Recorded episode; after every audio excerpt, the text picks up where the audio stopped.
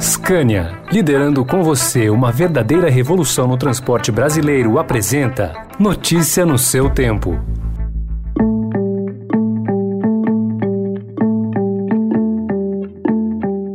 Olá, seja bem-vindo, seja bem-vinda. Começa agora mais uma edição do Notícia no seu Tempo. Esse podcast é produzido pela equipe de jornalismo do Estadão para você ouvir em poucos minutos as principais informações do jornal. Entre os destaques de hoje, prazo de vacinas e testes vence e prejuízo chega a 80 milhões de reais. Advogada de médicos que denunciaram a rede Prevent Senior aponta pacto do governo por kit Covid e o crescimento de relatos de falta d'água após Sabesp reduzir mais a pressão. Esses são alguns dos assuntos desta quarta-feira, 29 de setembro de 2021. Estadão apresenta Notícia no seu tempo.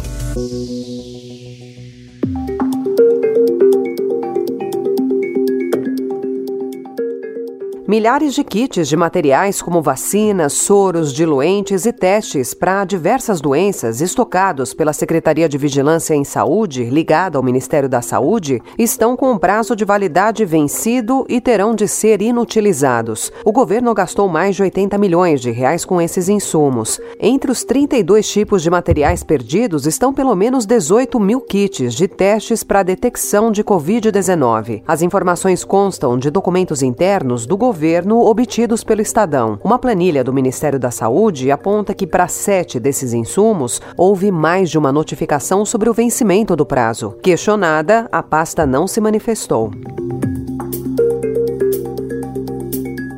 A advogada Bruna Morato, que é representante de médicos que denunciaram a rede Prevent Senior por fraudes na pandemia, acusou ontem o governo de Jair Bolsonaro de firmar um pacto com a operadora de saúde para validar o tratamento com o kit Covid. O objetivo, segundo ela, era usar um estudo realizado em hospitais da rede para validar o discurso do Palácio do Planalto, contrário ao isolamento social e ao lockdown. Então, existe um plano para que as pessoas pudessem sair às ruas sem medo. É, eles desenvolveram uma estratégia. Qual era essa estratégia? Através do aconselhamento de médicos, esses médicos, é, eu posso citar também de forma nominal, porque me foi dada essa explicação, era o Dr. Anthony Wong, a doutora Anísia Maguchi, o virologista Paolo Zanotto, e que a Prevent Senior ela iria entrar é, para colaborar com essas pessoas. É, é como se fosse uma troca, o qual nós, nós chamamos na denúncia de pacto, porque é assim que foi medido. Alguns médicos descreveram como aliança, outros médicos descreveram como pacto. A rede Prevent Senior afirmou em nota que repudia o que chamou de acusações mentirosas. Segundo a empresa, o depoimento da advogada Bruna Morato confirma que se trata de acusações infundadas que têm como base mensagens truncadas ou editadas vazadas à imprensa e que serão desmontadas ao longo das investigações.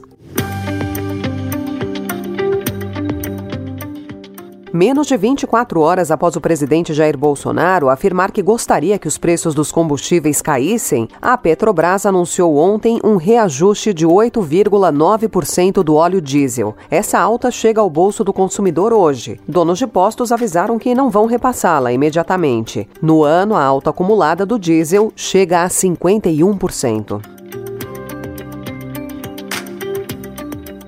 E o presidente da Câmara dos Deputados, Arthur Lira, voltou a criticar ontem a alta dos combustíveis e culpou os impostos cobrados pelos governadores. Ao lado do presidente Jair Bolsonaro, em evento de entrega de moradias em Teotônio Vilela, no interior de Alagoas, Lira disse que o Congresso vai debater um projeto de lei para fixar o valor do ICMS e sinalizou apoio à proposta. E sabe o que é que faz o combustível ficar caro? São os impostos estaduais. Os governadores têm que se sensibilizar. E o Congresso Nacional vai debater um projeto que trata do imposto do ICMS ad rem, para que ele tenha um valor fixo, que ele não fique vulnerável aos aumentos do dólar, porque esse a gente não controla, para que eles não fiquem vulneráveis aos aumentos do petróleo, porque esse a gente não controla. Dois governadores, o do Rio Grande do Sul e o do Mato Grosso, estão baixando os impostos e os outros também têm que acompanhar da sua cota de sacrifício, porque estão arrecadando muito neste período de pandemia. Divulgada ontem, a ata da última reunião do Copom, que elevou a Selic para 6,25%, indicou que os juros devem continuar subindo. O Banco Central fala em aumento da magnitude do ciclo de ajuste da política monetária para patamar significativamente contracionista, ou seja, com impacto sobre a atividade econômica. As projeções do mercado passaram de 8,5% ao ano para 9%.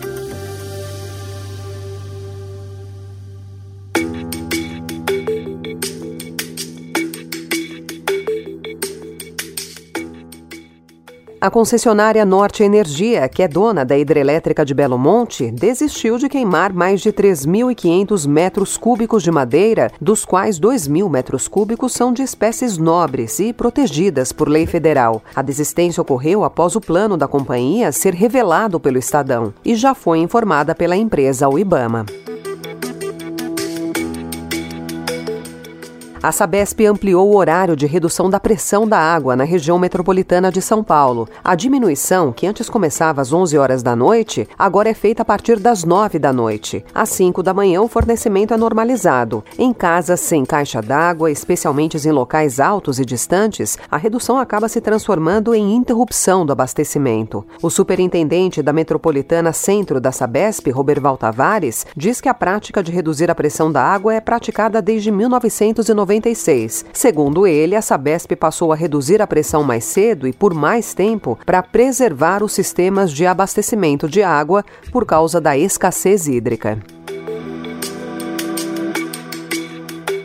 O Estadão também informa hoje que os Estados Unidos deportaram para o Haiti 30 crianças brasileiras filhas de haitianos. Diante do fluxo de 15 mil refugiados no Texas, em sua grande maioria haitianos, autoridades americanas iniciaram um programa de deportação em massa na semana passada. As crianças brasileiras têm, em sua maioria, até três anos e estavam acompanhadas pelos pais haitianos, com quem cruzaram a fronteira americana. Os menores nasceram no Brasil e são cidadãos brasileiros, como prevê a Constituição, mas também são considerados cidadãos haitianos, apesar de não terem documentos para comprovar o vínculo.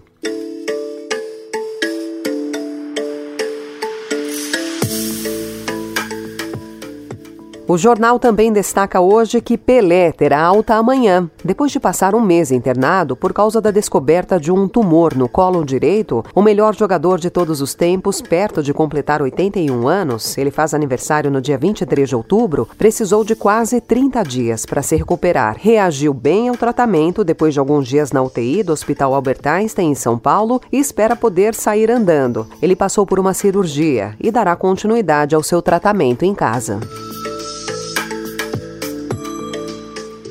Essa foi mais uma edição do Notícia no seu tempo, com a apresentação e roteiro de Alessandra Romano, produção e finalização de Felipe Caldo. O editor de núcleo de áudio é Manuel Bonfim. E às quatro da tarde tem Notícia no seu tempo especial Mobilidade.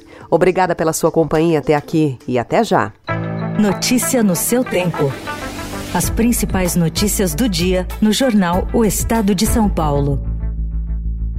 Notícia no seu tempo. Oferecimento Scania, liderando com você uma verdadeira revolução no transporte brasileiro, rumo a um setor mais sustentável para os negócios, as pessoas e o meio ambiente. Acesse www.soluçõesescania.com.br e saiba mais.